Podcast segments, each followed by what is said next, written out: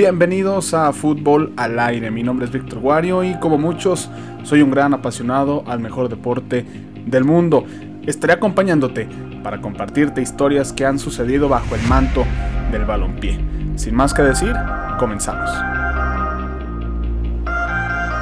¿Qué tal? Es un gusto saludarlos y tenerlos de regreso aquí en Fútbol al Aire, este podcast que contará las historias que ocurren dentro y fuera de una cancha de fútbol, pero evidentemente todo relacionado a este, a este bonito deporte. Quizá este episodio sea un poquito más corto, pero es el origen de, algo muy importante, muy relevante dentro del fútbol sudamericano. El tema es bastante amplio, pero hoy nos vamos a enfocar únicamente en el origen del apodo de gallinas para el conjunto de River Plate, que posteriormente fue adoptado por la afición como un como un nombre, una parte de su identidad.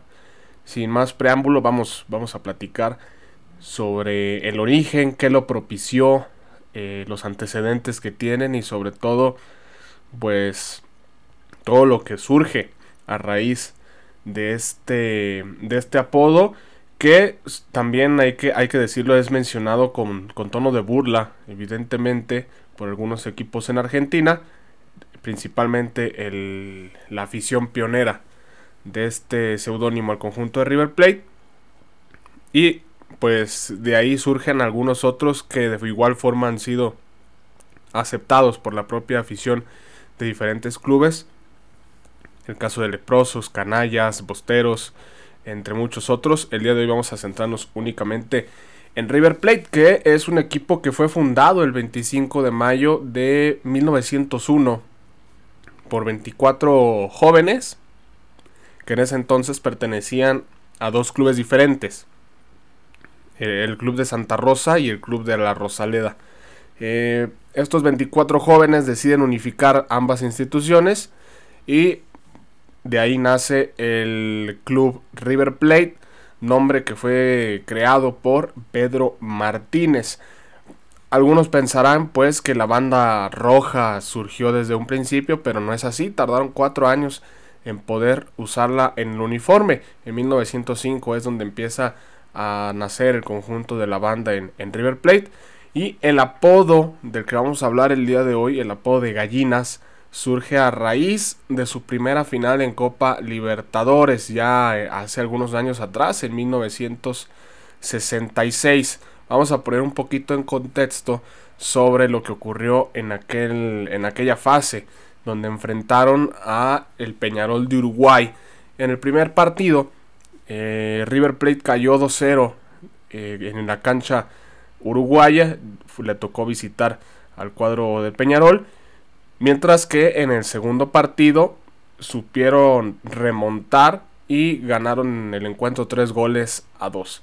Hay que recordarles que también en aquel entonces no existía el criterio de, los goles de un marcador global. Entonces, al cada equipo haber ganado un encuentro, se tuvo que disputar eh, un tercero en cancha neutral para definir al campeón de la Copa de Libertadores en 1966. La sede fue en Chile, en el Estadio Nacional. Se especula que alrededor de 39 mil aficionados fueron partícipes, fueron testigos de aquel, de aquel encuentro en un partido de sorpresas, se podría mencionar. River Plate se fue al medio tiempo ganando dos goles a cero. Parecía pues que la primera final del conjunto millonario, que hasta ese entonces ese era el apodo que se utilizaba y que era adaptado por la afición, el millonario. Eh, después del medio tiempo ocurrió pues la tragedia. El conjunto charrúa vino de atrás, empató el partido, lo mandó a tiempos extras, donde eh, posteriormente terminaría por liquidar la final, llevándose el encuentro 4 goles a 2 y marcando un antes y un después, tal vez indirectamente o inconscientemente en la historia del conjunto de River Plate, más allá de haber perdido esa final. Bueno, pues le dio todavía más amplitud a la mala racha que venía cargando el cuadro argentino en una época donde pasaron 18 años sin títulos y con 11 subcampeonatos. Entonces, sí eran tiempos complicados para el cuadro de River Plate. Pero el apodo de gallina surgiría después de esta final en un partido contra Banfield en la Liga Argentina, que fue el compromiso más cercano que tuvieron después de haber caído ante Peñarol en esa final en 1966. Aquí la pregunta evidentemente es cómo surge la idea de una, de una gallina. Estuve investigando y al parecer el aficionado que tuvo esta, esta idea ha preferido mantener anonimato. Todavía, todavía vive. Al menos eso es lo que leí en, algunos reportajes de hace un año o dos años. todavía vive, pero prefiere mantener en secreto su nombre. Evidentemente con temor a alguna represalia por parte de la afición de River Plate. Eh, esta idea surgió, eh, ahora mismo tiene que tener alrededor de 83 años pero este fiel aficionado al taladro que fue abonado del club por más de 60 años, este, pensó, ideó todo con un grupo de amigos y evidentemente para pensar una un recibimiento que pudieran darle al vigente subcampeón de Sudamérica. Evidentemente cuando hablamos de un recibimiento pues no esperaban, no esperemos que, que estuvieran en mente el tener algún pasillo o algo similar, ¿no? Es en ese momento donde eh, el aficionado, este que mencionamos en conjunto con sus amigos, pues encuentran algo característico, ¿no? El momento a ver River Plate, 18 años, 11 finales perdidas, eh, acaba de perder una final de Copa Libertadores que tenía ganada prácticamente entonces, ¿qué podemos encontrar para hacerle burla, para, para mofarnos del rival? Bueno, entonces tenemos, se tenía que encontrar algún sinónimo de cobardía, de, de haberse achicado en un, en un momento histórico, en un momento importante. Y es ahí cuando surge la idea de utilizar una gallina. Debo aclarar, debo aclarar que que en estos días que estoy investigando al respecto hay dos versiones. Una menciona que únicamente se utilizó una gallina y hay otras que mencionan que fueron varias, varias. Entonces, el, contexto es el mismo, únicamente podría variar el tema de, de la cantidad de gallinas que, que se pudieron haber utilizado, ¿no? En fin, llega el día del partido en el que River Plate visita la cancha de, del conjunto de Banfield, la cancha de Peña y Arenales. Entonces, pues comienza la travesía de este aficionado en conjunto con sus, con sus amigos para, sin pensarlo quizá, dar un momento histórico en la historia del cuadro blanquirrojo. Comienza el partido, eh, el aficionado lleva su gallina y empieza la aventura, eh, el intento de, de meter una gallina al estadio, debe pasar por los filtros de seguridad, eh, por el boletaje, en fin, consigue, logra, logra pasar a la gallina adentro, adentro de la tribuna.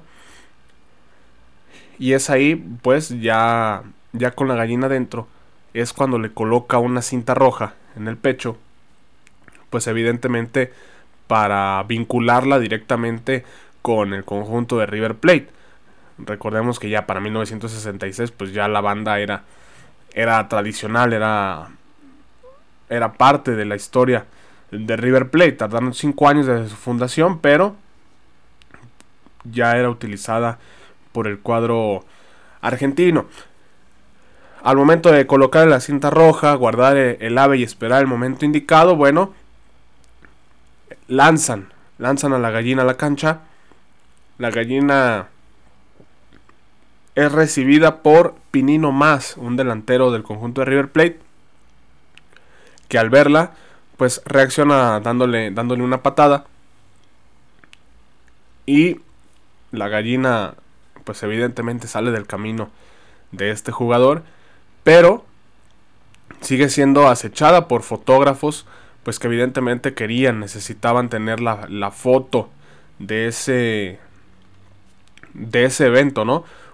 Imagínate nada más estás viendo cómo el conjunto de Banfield, la afición de Banfield se está mofando de River Plate de una forma muy directa después de haber perdido la final de Copa Libertadores ante Peñarol. En una final evidentemente pues que prácticamente ya tenían en el bolsillo y que por una u otra situación pues terminó por caer en manos de los uruguayos. La información prácticamente giró eh, en todo el país eh, de la mano del periódico Crónica que publicó la foto de este animal y pues que impulsó también a las aficiones rivales a mofarse del equipo de Núñez, ¿no? Esto ocasionó un antes y un después, como ya lo hemos mencionado en la historia del conjunto de River Plate y no fue el único suceso que ocurrió de esta forma, por ahí de 1984 ocurre algo algo similar cuando River Plate visitó la cancha de Chacarita. Pero pues aquella ocasión el, desenlace fue más trágico. Pues Neri Pumpido, el guardameta de River Plate, realizó lo mismo. Lo mismo prácticamente que Pinino más. Sin embargo, pues en esta ocasión sí terminó por matar a la gallina de una patada. En el caso de 1966, en la visita a Banfield, la gallina sobrevivió a la patada pero minutos más tarde, el canchero de, la, de Banfield la, atrapó y terminó por convertirla en un guiso dentro de los vestidores de la cancha de Peña y Arenales, ¿no? Pasaron, pasó el tiempo y la afición de River Plate pues no podía borrarse, ¿no? El, hecho de, de borrar el, el apodo de gallina. Entonces decidieron que lo más fácil era darle vuelta. Y lo consiguieron con un argumento pues que pudieron encontrar, ¿no? Eh, bajo el argumento de que ellos sí ponen huevos, es como el cuadro de River Plate adopta el gallinas. Y de ahí, bueno, se une, se une una gran cantidad de apodos eh, que surgen dentro del fútbol argentino, de los cuales nacen como burla, como mofa para el cuadro rival, pero que terminan siendo recibidos a lo largo de su historia.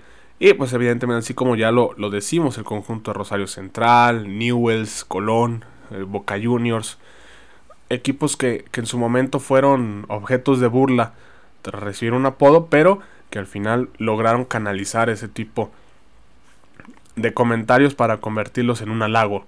Incluso la cancha del Millonario, la cancha de River Plate, pues mucha gente en Argentina ya la reconoce como el gallinero.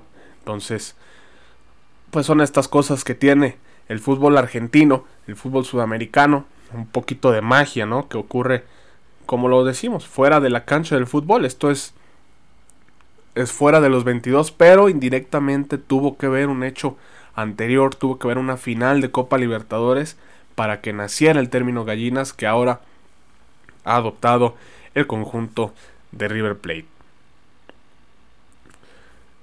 Pues por esta ocasión nos despedimos, no sin antes recordarles que pueden seguir el podcast aquí en Spotify. Está el botón de seguir. Si les gustó, pueden compartirlo, ayudarían muchísimo a que siguiera creciendo este pues pequeñito proyecto que va va paso a paso. Se viene probablemente algún invitado o invitada en estos próximos eh, episodios y espero, espero que les esté gustando. Recuerden cualquier comentario, sugerencia, todo es bien recibido. Evidentemente siempre y cuando sea para buscar el crecimiento, ¿no? Si únicamente son críticas destructivas, pues serán canalizadas a otra a otra área, ¿no? Fue un gusto saludarlos, fue un gusto estar aquí con ustedes. Eh, en los siguientes episodios les recuerdo, probablemente tengamos algún invitado o invitada que nos haga el gusto de acompañarnos. Y también estaremos platicando sobre más historias que giren dentro y fuera de la cancha de fútbol. Mi nombre es Víctor Guario, un saludo.